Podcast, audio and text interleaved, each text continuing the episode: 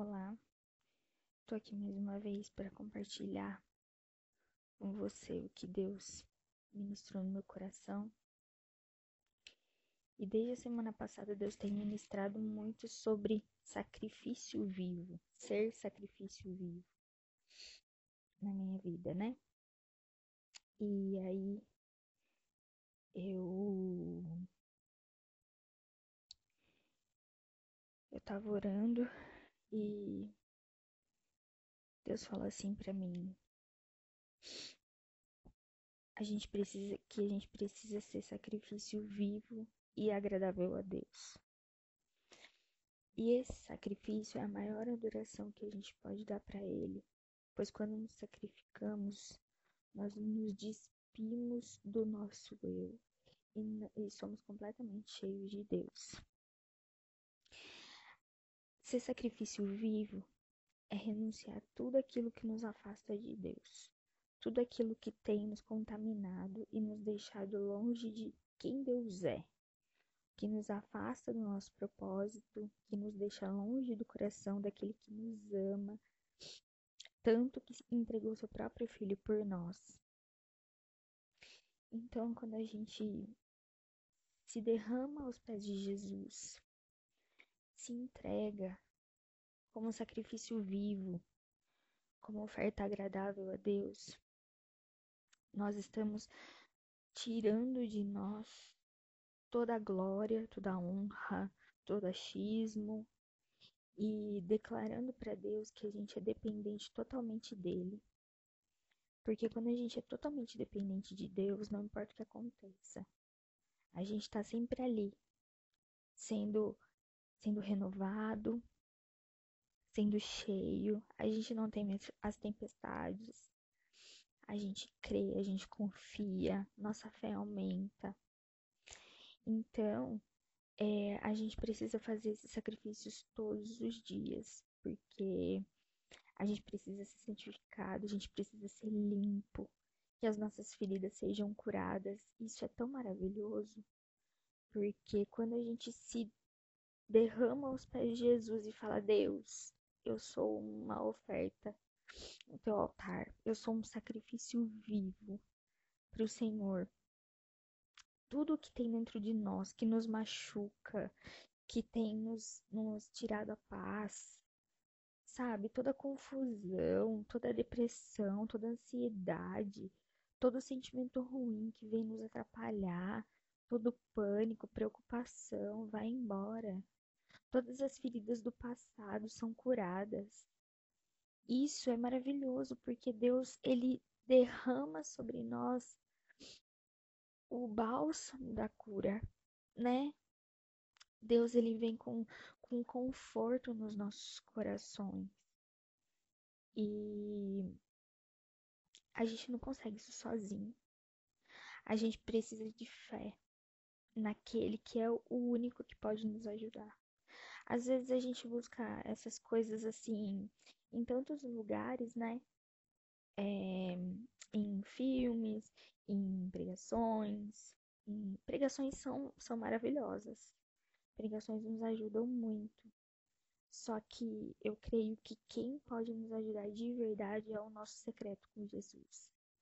É o nosso momento de parar e olhar para Jesus e falar assim: Jesus, eu tô aqui na tua presença sabe? Naquela passagem de Mateus que fala: feche a porta do teu quarto e ore a Deus, que está em secreto. E o que te vê em secreto vai te recompensar. Então, eu creio que seja isso, sabe? Quando a gente está em secreto com Deus, a gente pode tirar as nossas máscaras, a gente pode ser quem a gente é, a gente tira todo aquele, aquela é, entre aspas, assim, fantasia, né? Porque quantas vezes é, fora do nosso secreto, é, do lado de fora, a gente coloca máscara, a gente coloca uma capa de proteção, porque tem medo de se machucar, tem medo de se magoar de novo. A gente cria barreiras nas nossas vidas.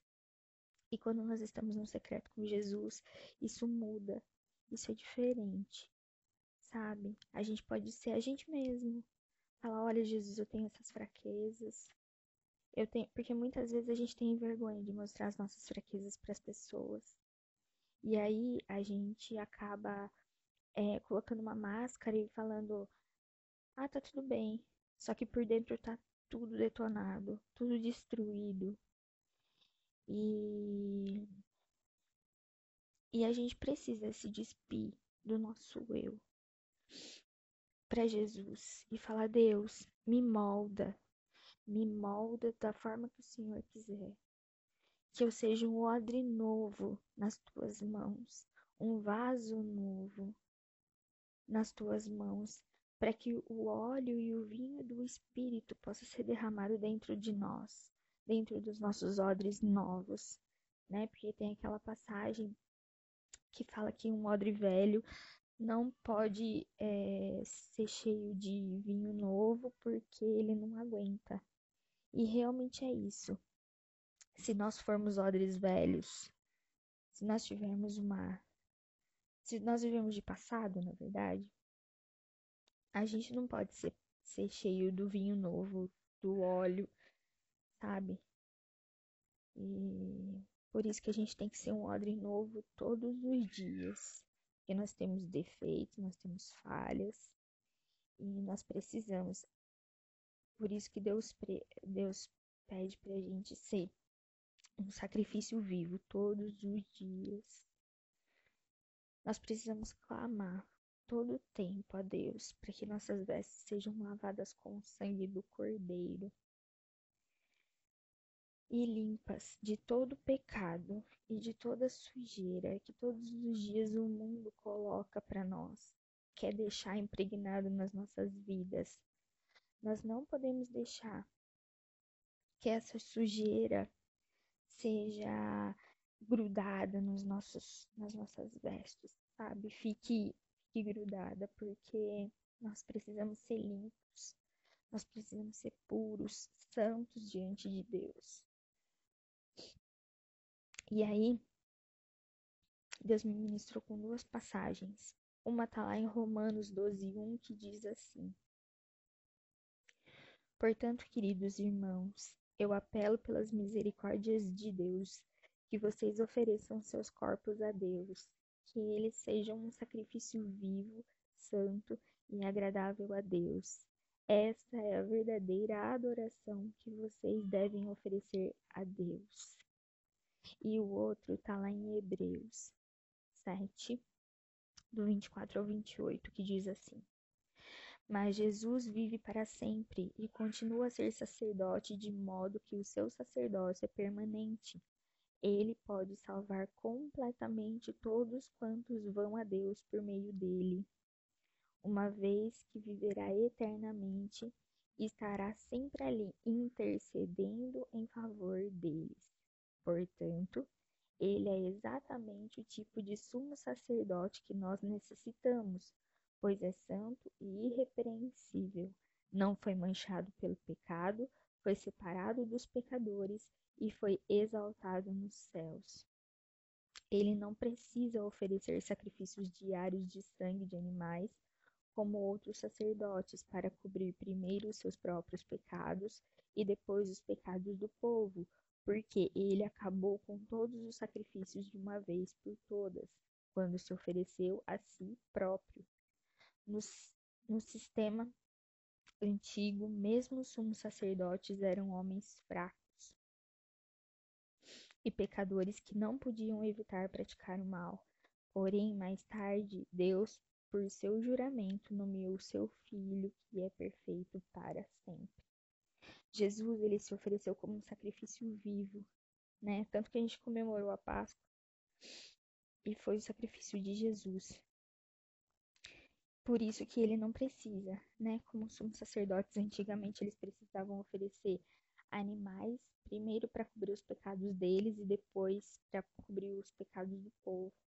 E como agora Jesus se sacrificou por nós, nós temos que nos sacrificar todos os dias por Ele, deixar para trás as, os nossos achismos, as nossas, as nossas sujeiras, né? Tipo, os nossos pecados. Todos os dias nos purificar, para que a gente possa se apresentar diante dele puro e santo. Todos os dias a gente precisa nos apresentar a Deus como oferta de sacrifício vivo, para que sejamos purificados, restaurados, limpos de toda a imundície que possa estar em nosso interior, para que no grande dia possamos nos apresentar puros, santos, sem mancha nem ruga, diante do nosso tão esperado noivo, como sua noiva, como a Igreja Santa, que irá viver a eternidade ao lado do Cordeiro Santo, do Leão de Judá. Que a gente possa ter isso no nosso coração todos os dias, todos os dias deixar para trás as nossas falhas, os nossos erros, os nossos pecados. Quando pecarmos, a gente se arrepender, se purificar, para que no grande dia Jesus olhe para a gente e fale assim: eu, eu, sei, eu sei quem você é, eu te conheço, pode entrar e ceiar comigo. Porque, como a história das cinco virgens imprudentes, que elas chegaram na porta da festa das bodas do noivo e ele falou para elas que ele não as conhecia. Que a gente possa se esforçar todos os dias para ser conhecido de Deus, para que no grande dia ele olhe para nós e fale assim: Eu me alegro com você, vem e vem viver comigo a eternidade. Isso está tão próximo que a gente precisa se esforçar cada dia mais para ser santo e puro, para ser santificado, para viver a eternidade ao lado de Jesus. Espero que isso possa ter te abençoado. Um beijo. Deus abençoe.